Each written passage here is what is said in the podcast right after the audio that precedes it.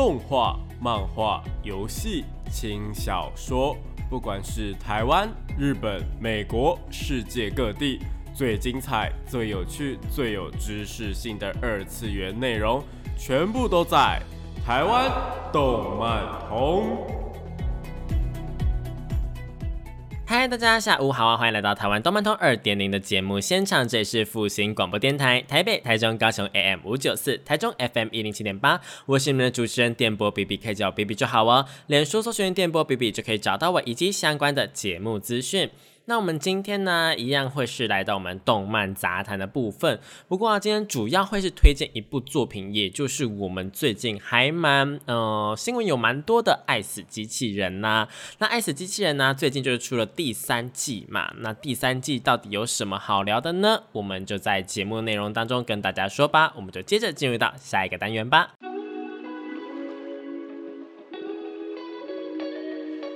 少年少女、热血感动、悬疑推理、恐怖血腥、寓教娱乐、恋爱放闪、BLGL，各式各样的动漫作品推荐，全部都在动漫推推。欢迎大家来到动漫推推的部分。这个单元呢，会跟大家推荐一些国内外优良的动漫作品，也有可能是呃一些游戏啊，或者轻小说都是有可能的哦。那今天啊，就如同开头所说的，要来聊聊的呢，是我们的《爱死机器人》。其实《爱死机器人》呢，我们在去年的时候啊，曾经有介绍过它的，呃，也就是跟大家讨论过他们第二季的一些内容啦。那第二季的部分呢，就我跟大家嗯印象蛮深刻，就是圣诞满屋那一集嘛，不知道大家还有没有印象？就是呃，在平安夜里面呢，有然后有一对呃姐姐跟弟弟呢，发现说呃圣诞老人跟他们想象中的不一样，有点类似嗯伪恐怖片的感觉啦，就小小的恐怖片的感觉。那那一集啊，其实我拿出来讲蛮多次的，主要是因为呢，我觉得那一集呃充分的做到了嗯一个故事该有的起承转合。包括起承转合，我刚刚说起承转合吗？合不是合哦，哎，就是呢，呃，他从开头嘛，就是姐姐跟弟弟啊，就觉得说，哎，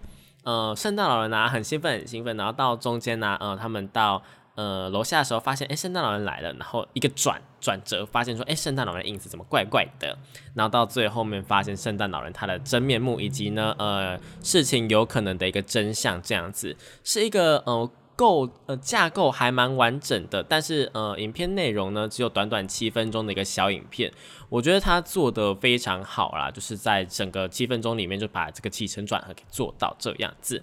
那第三季的部分呢，就是呃总共也是有八集啦。而且呢，第三季的呼声呢，我觉得非常非常非常的高哦。为什么我这样讲呢？就是因为第二季的时候啊，其实因为《爱死机器人》它出第一季的时候，它呼声很高嘛，然后变成说大家都想要赶快看到第二季的诞生，然后第二季呢就有点类似匆匆的诞生的感觉，就是很匆忙的诞生了。那很匆忙的诞生之后啊，就变成说。嗯，它的一些内容啊，或者是它的作画，或者什么呃一些故事的品质啊，可能就会让人家觉得说有点下滑啦。但我个人还是蛮喜欢第二季的，就是。如果大家就是嗯，对于第二季有什么样的呃也认同，我觉得说呃第二季也蛮好看的话，可以回去听听看。呃，去年的某一集也是在讲爱死机器人的部分哦。那这一次来到第三季啊。第三季呢，呃的第一集啊，其实是三个机器人。三个机器人这一集呢，其实啊，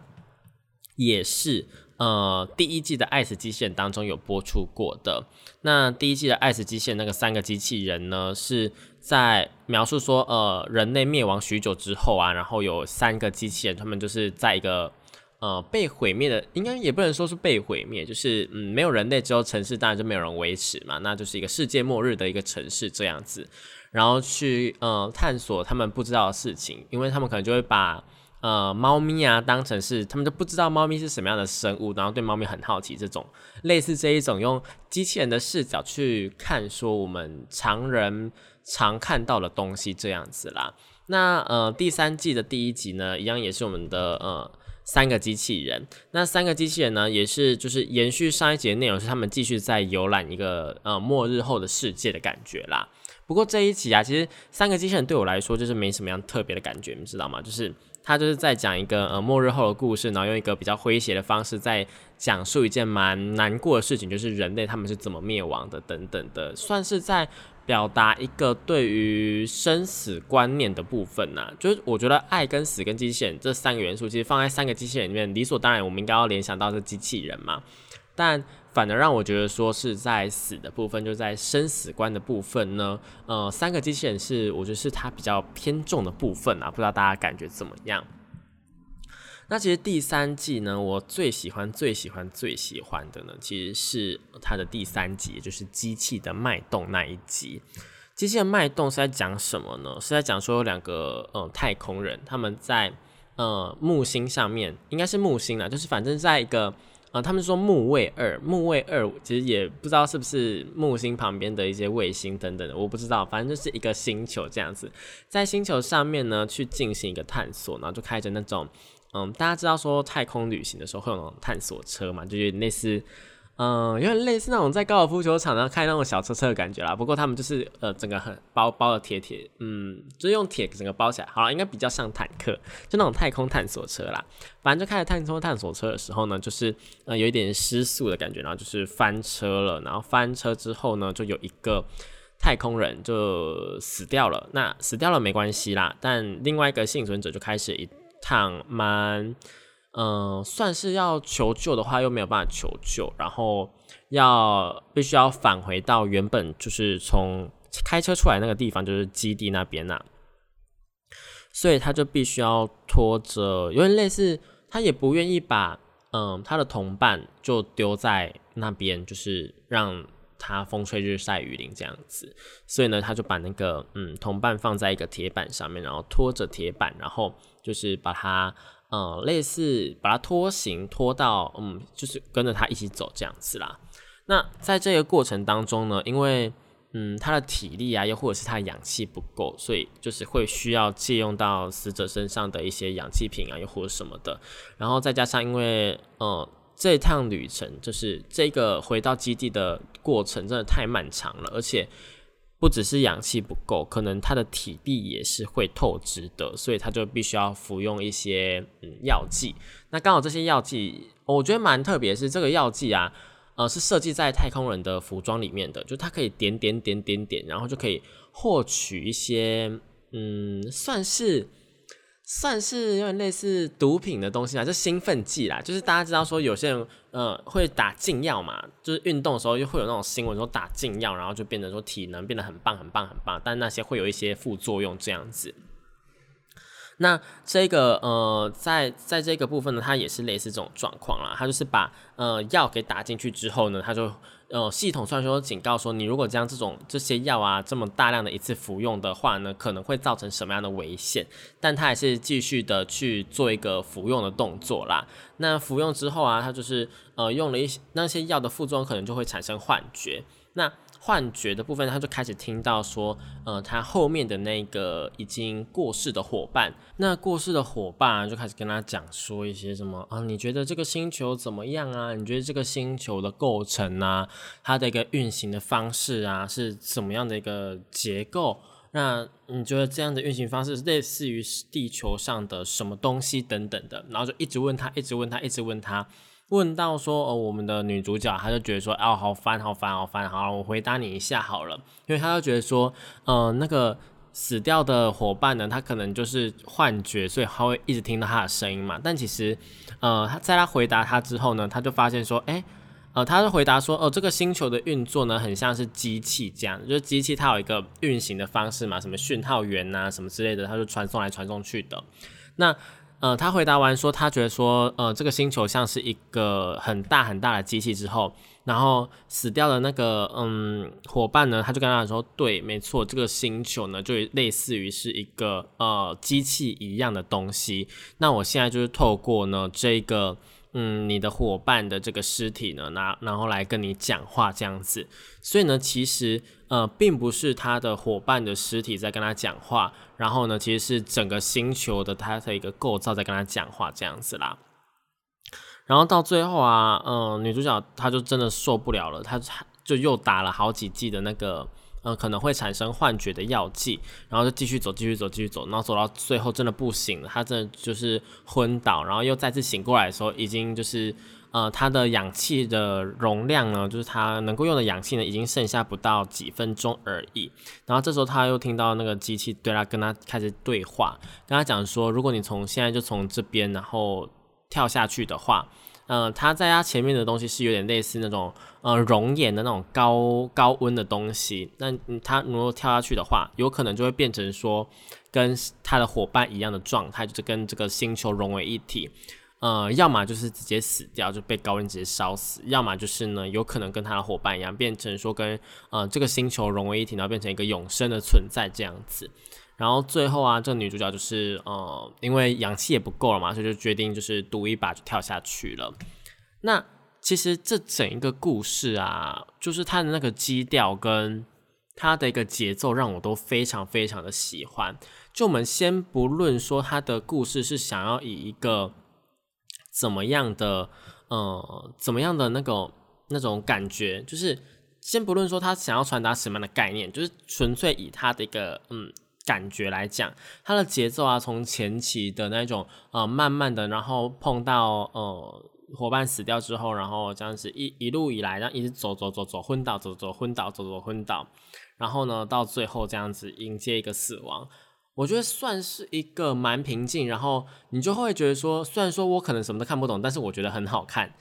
你知道吗？这这种境界其实是动画的一个还蛮高的境界，就是。你不知道他在讲什么，但你知道他想要传达什么。那你虽然不能够用言语去描述说，呃，或是转达说，哦，他想要传达的概念大概是什么样、什么样、什么是什么生死观，你可能讲不出来。但是你可以从中体会到，呃，那一个创作者他想要传达给你那一种感觉，然后你可以心领神会。我觉得这是一个动画比较嗯重要的一个部分啦。然后啊，这个这一部作品啊，其实也是像呃一个法国的漫画大师莫比乌斯去致敬啦。那到底致敬了哪些部分呢？其实，嗯，因为莫比乌斯啊，他其实呃台湾是台湾是比较翻译成莫比斯啊。那莫比斯大师呢，他其实他的作品啊，影响了漫画界跟电影界就很多很多的领域，然后开创了一个全新的算是全新的漫画模式吧。然后啊，他们就是呃。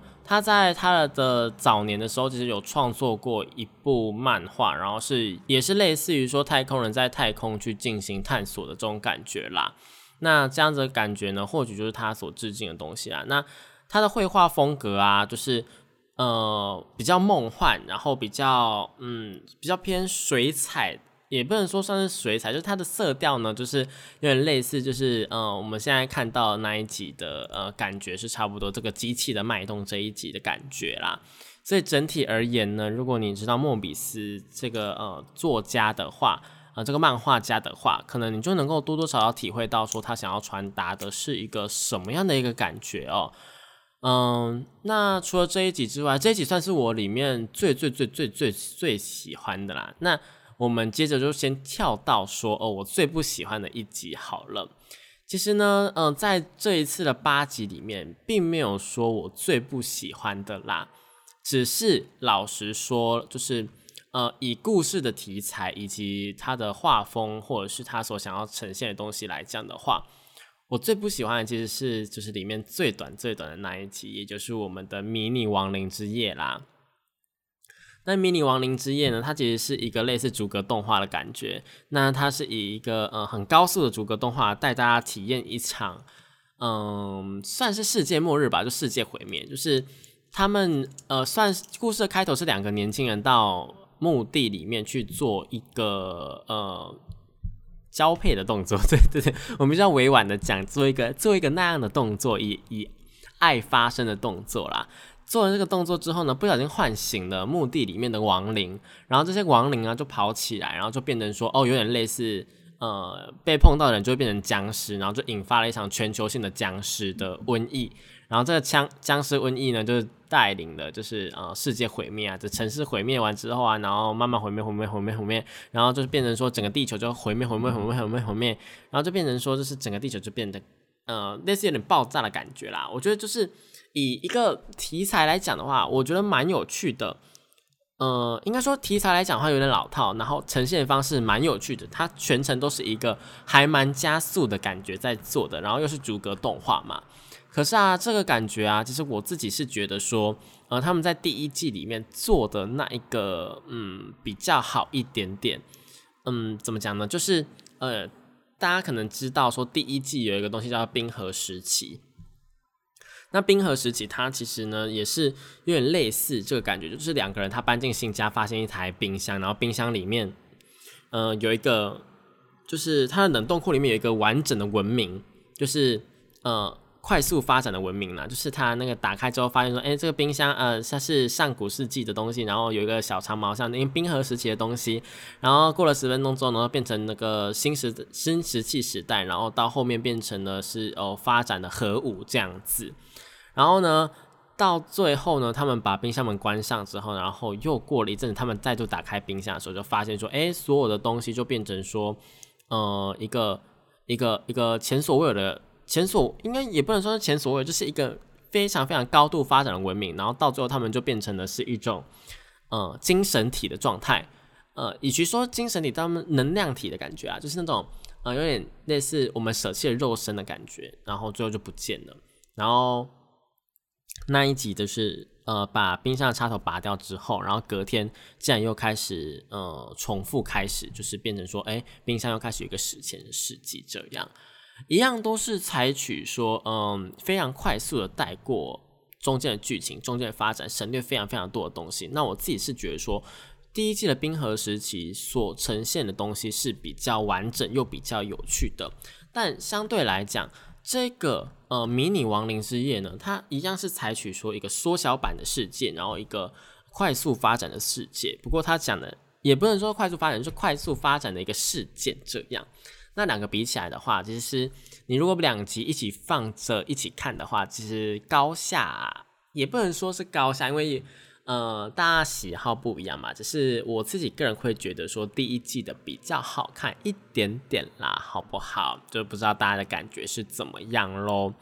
那还有另外一集，我也觉得说是，嗯，不知道在做些什么事情的，就是它的下一集叫做《杀戮小队开杀》。杀戮小队开杀呢，则是在描述一个美国的特种部队啦，美国的特种部队，然后呢，他们面对一个嗯不知名的怪物，不知名的一只熊，然后那只熊啊，它非常非常厉害，然后呢，已经灭掉一整个队伍了，然后他，嗯，主角他们是下一个队伍，然后下一个队伍来的时候，发现，哎，怎么会有？怎么会就是前期的伙伴们都倒下了，然后呢就变成说是他们继续的去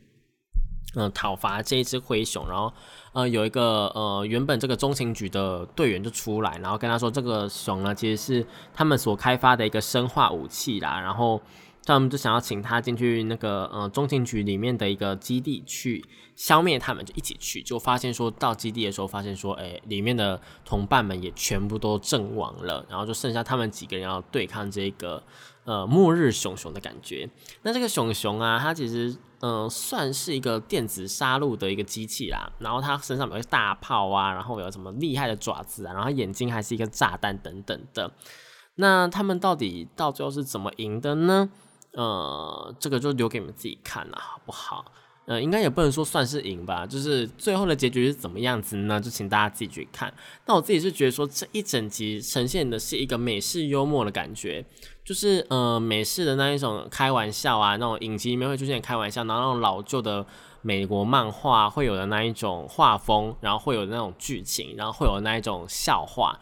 笑话的意思真的是笑话，就是那一种，嗯，大家可以知道说。国中小的小男生，对我要特别讲是小男生，就是很喜欢拿一些有的没有的东西来开玩笑，比方说像是嗯屎尿屁这些东西，对，就是那种呃以常人的眼光来看是比较低俗俗气的东西啊，就是屎尿屁嘛。那屎尿屁这种东西，当然呃，我觉得它是人类呢最原始的一种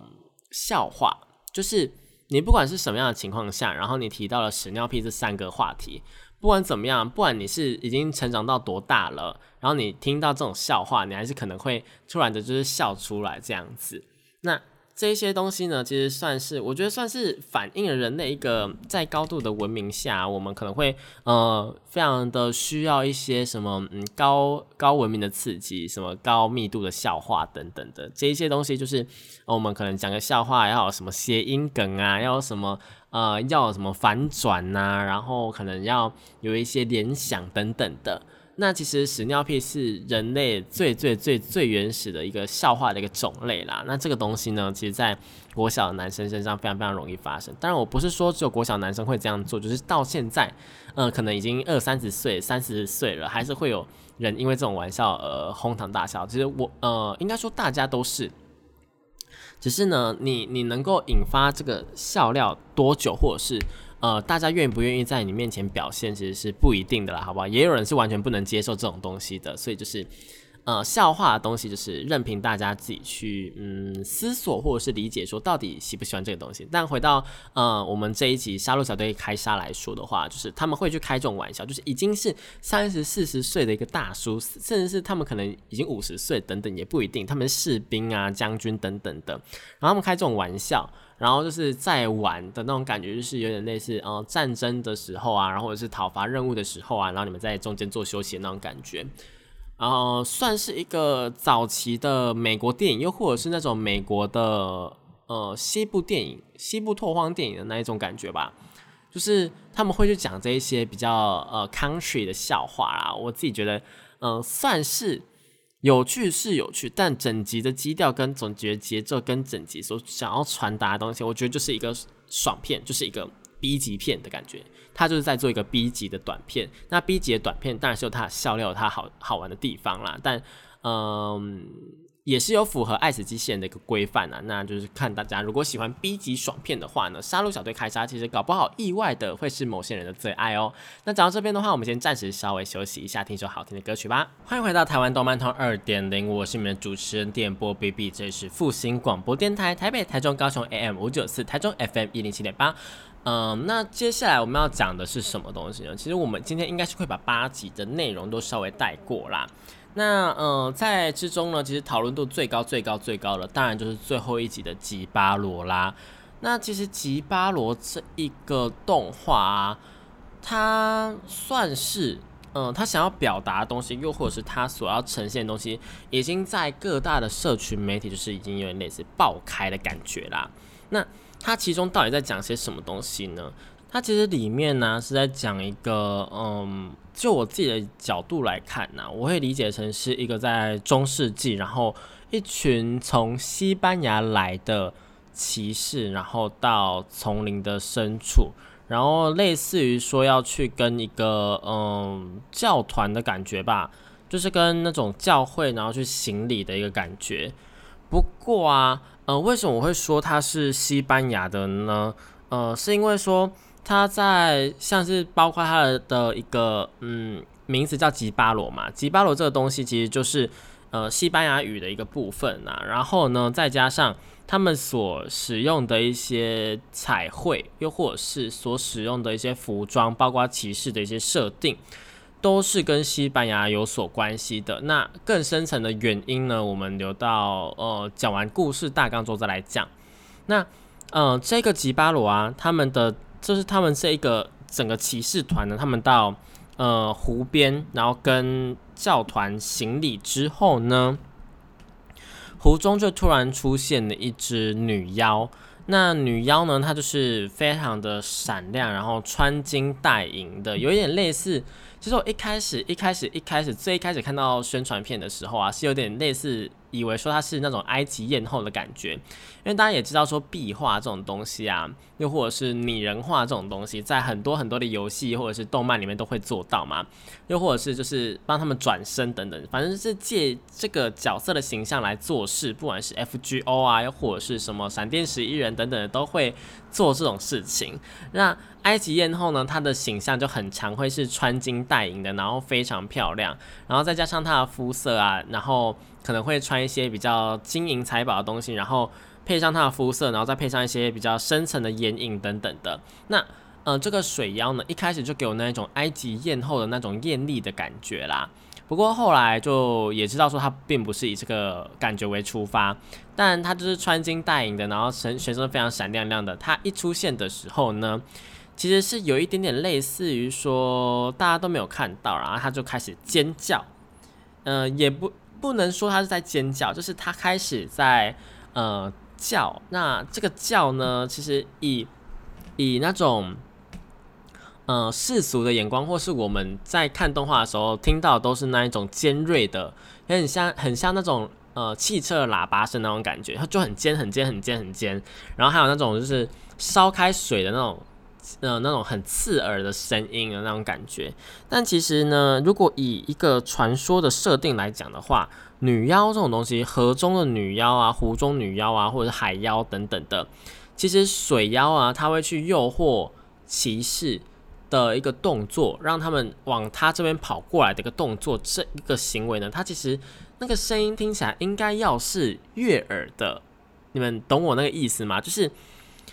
他所应该要呈现的，应该会是一个美妙的歌声，然后吸引男人过去。像是美人鱼的传说啊，他们虽然说美人鱼后来就被说是什么海牛之类，海牛在那个岩石上面了，但是美人鱼的传说啊，又或者是那种呃海盗的里面的那种传说，碰到美人鱼的时候呢，美人鱼都会呃以她美丽的样貌浮现在水面上，然后跟你交谈呐，然后用一种美妙的歌声吸引你下来跟他一起玩等等的，然后最后再把你拖下水，然后把你干掉，对这种。比较残忍的美人鱼传说，它其实水妖，任何碰到水的那种艳丽的妖怪，应该都是这一种形象才对。它应该是要先诱惑对方，但没想到这个在吉巴楼当中啊，这个水妖却是一个尖锐的声音，然后类似去催眠他们，让他们直接这样跑过来那种感觉。可是，在呃，如果你们仔细看的话，会发现说，所有有听到声音的，就除了男主角，因为男主角是聋子，除了男主角之外呢。呃，所有的人都是以一种一开始都是以一种哎被拉过去的感觉呈现的，就是哎要拉不拉，要拉不拉的，可能就是那种身体不听使唤的感觉。那这个身体不听使唤的感觉演变到最后，变成说大家彼此拿出剑啊来互相残杀。其实看到这里的时候，我以为我以为啦，他们互相残杀呢是为了要争夺这个女妖，对，就是这个女妖呢，可能是因为呃用她的歌声去迷惑他们啊，然后让他们就是往。渴求得到自己，然后他们自相残杀，然后最后一个人才会得到自己这样子。我原本以为是这种概念，但没想到是就是让他们全部自相残杀到结束这样，然后就只剩下男主角。我自己个人是觉得这一段的呈现也蛮让我意外的啦。然后到后面呢，后面他们就是因为男主角是聋子嘛，然后男主角是聋子这一点的呈现方式非常非常有趣。那为什么有趣呢？是因为他并没有使用一个嗯讲话，就是他并不是直接告诉你说他是聋子，整句整个动画里面他们都没有讲过半句话。然后取而代之是用一种蛮常见的方式，蛮常见的戏剧的呈现方式，就是切到男主角的一个视角，一个感官的感觉，然后让他让他就是有一种呃耳鸣的感觉，让你觉得说哦，这个耳鸣的感觉可能就是他聋了，他听不到。然后反复个几次之后，你就觉得哦，对，没错，他听不到，毕竟也就他没有被女妖给诱惑嘛。那呃，到后面呢，其实嗯，女妖因为她诱惑不了这个人类，所以对这个人类呢就蛮有兴趣的。其实吉巴罗哦，插个话就是吉巴罗到底是在讲这一整个故事，还是在讲男主角叫吉巴罗，还是在讲那个女妖叫吉巴罗？其实作者有说他并没有特别的明确的去讲这件事情，反而是说呢，吉巴罗他就只是因为他觉得这个名字还蛮有趣的，这个念起来还蛮有趣的，就取了这个吉巴罗，然后后面。发现说，哎，原来这个这个名字是有意义的，然后才就是也没有打算改，就沿用这样子了。所以其实吉巴罗这个东西呢，其实它只是念起来顺口的，对，就最原始的设定是这样子啦。如果嗯，对，新闻是正确的的话，嗯，那吉巴罗啊，它。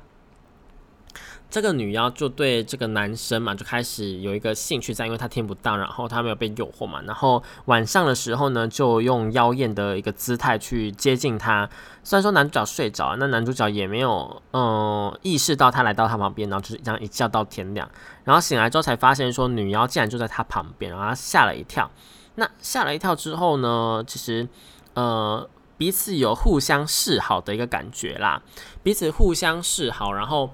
在这样子一个过程当中呢，呃，去去男主角有点类似想要去哄骗他的感觉，就你看不出来他们从中间真的看不出来说他们到底是不是呃想要去彼此接近。又或者是男主角是不是真心的？因为女妖她感觉就是不谙世事，毕竟她可能也没有遇到过一个能够听到她的声音还活下来的人。这样，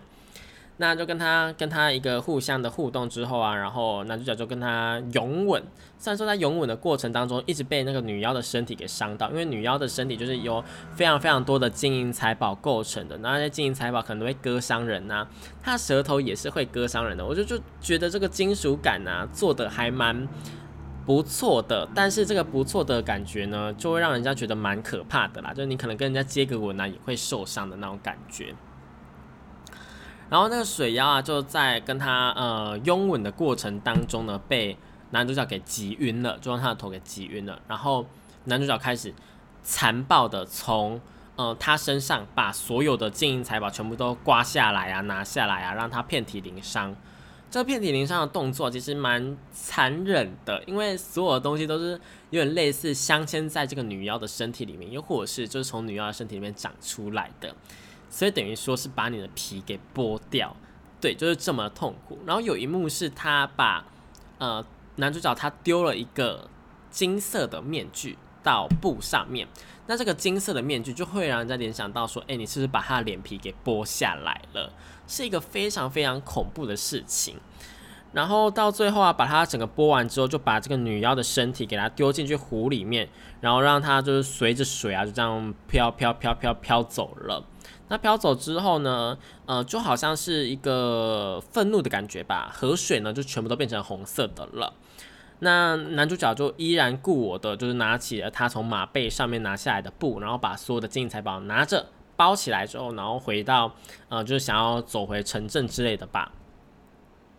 但在这个过程当中啊，他就是中途停下来，然后喝了一口水，喝了一口湖边的水，但他可能没有意识到说，此时此刻的森林以及大自然，他们是发出了怎么样的一个声音，毕竟他听不到。一直到他喝了一口水之后，发现说，哎，竟然竟然有这个就是他竟然开始听得到了。那注意这边哦，注意这边是，呃，他听得到第一个反应并不是喜悦的。毕竟你也知道说，如果是呃聋人的话，聋人他们可能听到声音的时候会觉得很开心嘛，就诶，我终于听得到了。但其实呢，人在面对未知的东西的时候，其实第一个反应都是害怕跟抗拒的。那他第一次听到声音的这个感觉，又或者是声音回来这个感觉，让他顿时觉得呃不知所措。那他是，所以他其实一开始是有点混乱的。一直到后面呢，他才开始表现出开心的感觉。不过就在此时呢，呃，大家以为已经被干掉的女妖呢，就活了过来，然后站起来之后开始尖叫啊，然后又开始唱歌，然后把男主角就是一路一路的引到湖底的深渊。这样，其实整个故事它在。一个呃意识上面，就是因为那是，应该怎么讲？意识形态嘛，又或者什么的，就他想要表达的东西上面，其实很明显可以感受出他们是想要表达一个男性去掠夺女性的感觉啦，就女性的一个比较弱势啊，还被剥夺啊，然后呃，又或者是他们西班牙当时候其实是在中世纪其实是呃侵略的一个能者。应该说是一个侵略的佼佼者，所以他们会去殖民啊，会去侵略啊，会做很多很多很多的，现在听起来很荒谬、很很残忍的事情，但在他们那个年代可能是非常非常正常，就去掠夺啦，然后去做一些殖民地，什么原住民啊会被就是残忍的对待等等的，然后被抓走当奴隶等等的这些事情，那这些事情就有点类似。反反映在这个上面，就等于说，哎，你们一直去掠夺、掠夺、掠夺他们这些住在当地的人，那当地的人就是女妖嘛。那这个就有人觉得说，这是一个算是女性去复呃复仇的一个故事啦，就是在父权啊，又或者是这种殖民者民族主义至上的一个框架下，然后去做一个复仇的动作。那。这样子的一个呃故事呢，其实我一开始看完之后是没有什么太大的，嗯，应该说，爱死机器人他一直给我的感觉都是他没有想要给大家一个正确的，又或者是一个明确的理念，就是他每一则故事他想要传达的东西，就是只是让你意会到，但他到底是不是想要传达这个东西，其实他们并没有出来解释嘛。那这个嗯，这个吉巴罗这个篇章呢，就让我觉得说，诶，是也是一个这样子的感觉，就是在女性跟男性或者是父权社会上面去做一个解析的感觉啦，让它呈现出来的感觉是这个样子。那比较有趣的一点是什么呢？比较有趣的一点是，我在刚开始看到这个嗯这一集的时候呢，我并不是很喜欢。不喜欢的原因是它太真了，你知道吗？就是有时候太真的东西会让人家觉得很恐怖。比方说，像是之前日本曾经有研发一个 AI 机器人，然后它是可以在展览的会场跟你智能的对话的。那呃，大家也知道说。日本那边可能有一些细胶或是什么呃什么娃娃之类的，那就做了非常非常逼真，像真人这样子。那他这样子呈现，然后让一个很真很真很真的人呐，在现场跟你对话，然后但是你一听到他的声音就知道说，哎，不是，他是机器人。这种感觉真的很恐怖诶，不是说嗯。可能是因为我们被灌输了太多那种机器人反攻的故事啊，又或者什么的，然后会让你觉得说，诶，如果机器人做的太像人类，有人类的思考或者是 AI 的一个思考的话，可能会发生什么危险的事情？这样，因为我们蛮多蛮多的那种，嗯，机器人反扑人类社会的故事嘛，包括像是，嗯，在爱子机器人当中那个三个机器人，其实也是一个机器人反扑社会的一个架构下面的一个世界观呐。那机器人到底为什么会反扑社会呢？其实就是一个觉得说人类，呃，该灭亡，就是他们觉得说破坏这个世界的就是人类。虽然说他们想要保护人类，但是要保护人类的话，就必须要毁灭人类。就这种，呃，他们道德应该也不说道，他们没有道德，他们的命令指令上面会有一个冲突在，就是我要去保护人类，但是保护人类唯一的方法就是杀掉人类。那他们这种很很常得出这种结论，因为人类会去破坏环境啊，人类会去做出一些毁灭性的武器啊，人类会去将自己的小孩啊，就是让他们比较没有生存的环境等等的这些东西呢，就会导致说机器人有这种冲突的思考出现。那冲突的思考下面就会导致说，哎，机器人得出了一个哦，我们必须要把人类给灭亡的一个决定呐。这是呃，我自己觉得说。不要不要研究机器人的原因啊，就是很多故事都告诉我们不要研究机器人，不要研究 AI 人工智能的原因是这个样子。但想当然，这个 AI 人工智能肯定最后还是会发展起来，还是会变成说，哎，替人类工作啊，然后有很多机器人在家里面帮助你啊，这样子的。虽然说我还是觉得很恐怖啊，毕竟你永远都不知道机器人会怎么样子做，因为他们并没有思想，他们只有指令跟动作或是程式这样子。那能不能够创造出一颗心啊，或者是创造灵魂，那又是另外一回事，好不好？那讲到这边呢，我们先暂时休息一下，听一首好听的歌曲吧。欢迎回到复兴广播电台，台北、台中、高雄 AM 五九四，台中 FM 一零七点八，我是你们主持人电波比比。你现在所在节目呢，是我们的台湾动漫通二点零。那刚刚聊到吉巴罗嘛，以及说我对于这个呃太像真人的东西有多么害怕的一个嗯部分呐。虽然说后面有点扯远，觉得说变成说在聊机器人怎么样反攻人类。不过呢，能够做出这么样的一个拟真拟人的一个作画，又或者是三 D 呢，其实就表现出了我们人类的一个呃在创作的水平上，又或者是在技术的水平上面，现在已经有多么的纯熟，又或者是多么的令人赞叹。对，因为在不管是在大自然啊，或者是人物的描写上，又或者是女妖的描写上，啊，都是真的让人家觉得可以以假乱真的感觉啊。就如果你没有很常看动画的话，可能会分辨不出来说，哎，这到底是真人的还是影集这样子。毕竟，呃，常看动画的人可能会发现说，有一些作画的美感，又或者是一些作画的分镜，又或者是一些呃带不出来的动作。毕竟。嗯，真人拍戏还是有它的极限在。那要用一些特效干嘛干嘛干嘛的，其实嗯，去做出来的东西就会比较偏假一点点。所以呢，还是可以从一些技术层面上面发现说，哎，这是动画啦。不过当然，当然你以人类的五官啊或者是什么东西来讲，还是看得出来并不是真人呐，只是有点太真的感觉了。那。这个吉巴罗呢，呃，又是一个说是一个女性复仇的故事之外呢，其实也是一个蛮悲伤的故事啊。就是我们以女妖的一个视角来看的话，她呢就是完全没有遇到，我们假设她完全没有遇到过一个呃听到她的声音之后还能够活下来的人好了。那如果是这样的话，她第一次遇到了这样的一个男人，然后呢想要占有他，想要跟他谈恋爱，又或者是就是可能没有谈恋爱这个这个。呃，没有谈恋爱这一个想法啦，只是会想要去占有他一个生物的本能，去想要去占有他。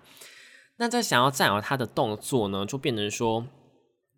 嗯，让他觉得说，哎，是不是他特别的渴求爱，或者是他特别的孤独？他如果很孤独的话，呃，不然他不会想要就是当天晚上就马上去找到他，然后一直寻寻求他的足迹这样子。那找到他之后啊，却被这样子残忍的对待，然后明明就是真心的有点在付出的感觉。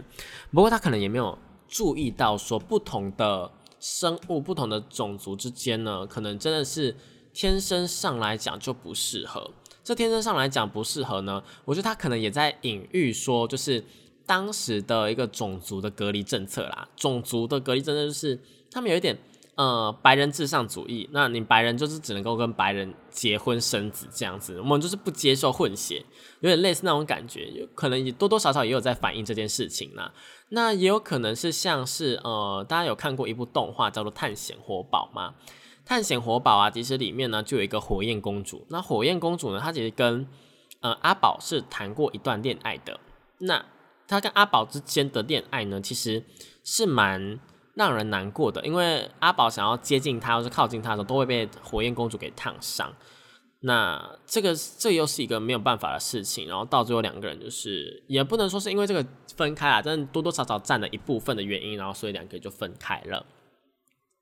那这样子先天上的不同啊，造成两个种族不能跨种族的恋爱等等的，其实是蛮让人难过的啦。他自始至终就是一个妖怪嘛。那又或者是说，呃，这个嗯故事，它可能是想要将女性给妖魔化。你们你们懂妖魔化是什么样的概念吗？就是把女性变成一个次等的东西，然后就是同样也是在父权的父权的社会下去做这个框架，就把它变成妖魔化。你们就有点类似在检讨，我觉得又有又有点扯到这种检讨受害者的感觉。你们就是穿的这么短，你们就是穿的这么妖艳。穿的很像什么，想要勾引男人，所以男人才会被你们勾引，然后你们才会变得如此的下场等等的，这真的就是蛮难过的啦。而且那个时候的，嗯，那时候的女性又很常被不公平的对待。大家记得中世纪有一个东西叫做狩猎女巫吗？对，很荒谬的东西，就是女巫狩猎这个东西，就是包括真的。对，真的，她在最后也是被火烧死的嘛？就是因为大家觉得说她是女巫这样子，所以女巫狩猎这个东西同样也是扣在，就是把一个莫须有的帽子扣在女女生的身上。那吉巴罗呢，多多少少也有这样的一个概念存在啦。到底是这个这个女妖真的是女妖吗？还是这个女妖只是想要呃寻求一个认同寻？走出他的一个孤独的感觉呢？啊，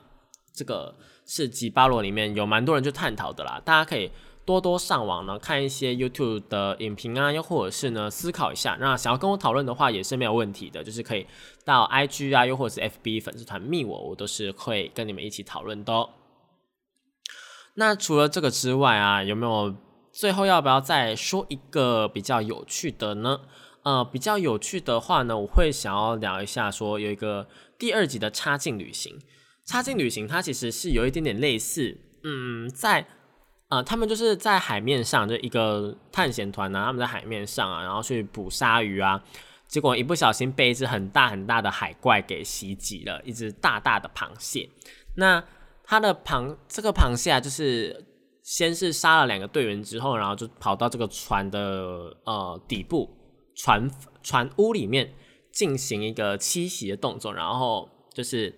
嗯，大家就很害怕，因为这样子也不是办法，他一定会袭击，再次袭击他们船上的其他人嘛，所以就变成说他们必须要投票去选出说谁要去干掉他，或者看一看情形怎么样的，或者是就是谁愿意当成志愿者，然后去当饲料给他，这样让大家就平安的回到家。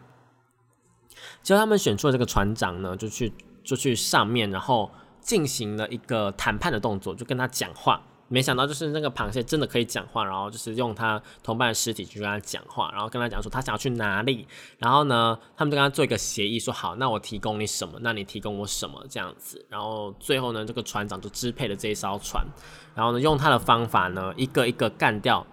也不能说一个一个干掉，就是一个一个的让船上的人服从他之后，然后船上人又觉得说这样子不妥，所以想要暗中干掉他，结果两边就是互相的一直勾心斗角，勾心斗角。到最后，到最后呢，呃，算是有给他一个，嗯，我觉得还蛮完美的结局。就是这个船长自始至终就有一个想法，就是我不能够再害到其他人的感觉。不过呢，不能害到其他人的一个概念呢，是站在一个，呃。我不能够害到全体人类的一个利益上，就是呃，他的一个感觉就是，如果火车上面有一百个人跟一个人的话，那他会选择转向一个人的那一边，这样子去走的那种感觉。所以他最后呢，就是用船上的船员呢，去牺牲船上的船员呢，然后去呃换取了一个杀掉螃蟹的机会，然后呢，成功的杀掉了螃蟹，然后一个人就逃出去这样。不过多多少少里面，我觉得除了这个概念之外呢，应该还是里面的勾心斗角，又或者是一个斗志，又或者是一个彼此阴谋之间的感觉，还是占的比较多啦。所以这一个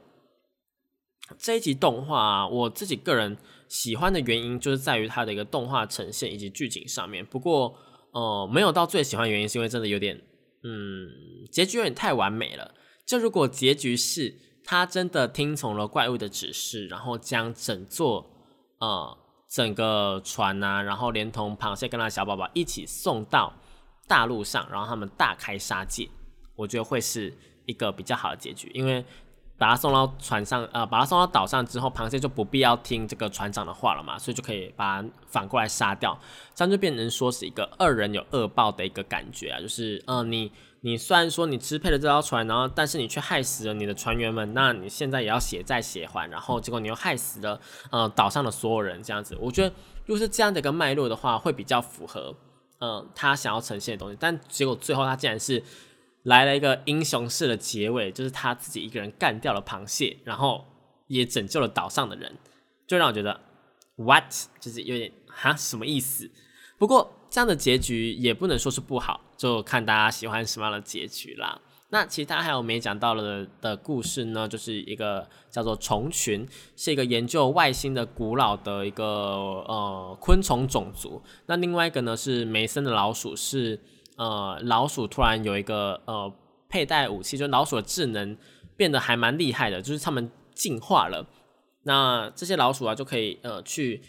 聪明的去获取一些食物啊，又或者是或呃破解一些陷阱等等的。那战斗算是我觉得算是八集里面战斗场面做的最好的一集动画啦。只不过它的动画有一点点就是偏三 D 的那种感觉，有点迪士尼那种的感觉，但是又是超级超级超级血腥的迪士尼。就请大家自行斟酌，绝对不能够因为它画风比较可爱一点就给小朋友看这样，好不好？那最后一个呢，则是隧道墓穴。算是一个呃嗯，那个叫什么啊？克苏鲁吗？因为类似那种克苏鲁文化的感觉啦。可是，嗯，讲白一点的话，我对于这一种神秘学啊，或者是克苏鲁文化是蛮有兴趣。但我觉得他做的还蛮无聊的，就是变成说，哎，我是我我我我们误闯了一个克苏鲁的寺庙，然后有很多奇妙的生物，然后我们我们去打它。哎，我们没有打赢，然后到最后，哎，我们要牺牲一个人，哎，我们牺牲了一个人，哎，就这样，就非常非常平铺直述，就你完全猜得到他接下来要干什么的感觉啦。虽然他最后还是走一个开放式的结局，但就是，嗯嗯，我觉得就是表现上面来讲，算是八集里面蛮弱的，好不好？那以上就是本周的节目呢。然后如果有任何的问题，或者是有什么想要讨论，或者是我没有讲到的地方的话呢，也欢迎在网络上面呢跟我联络，或者是就是呃寄信啊什么的都是可以的，当然都没有问题，联络得到我我都没问题的。那想要跟我讨论什么也都是没问题的。那我们就一样，同一时间下个礼拜一样在复兴广播电台的台湾动漫上二点零上面相会啦。我们就是拜拜。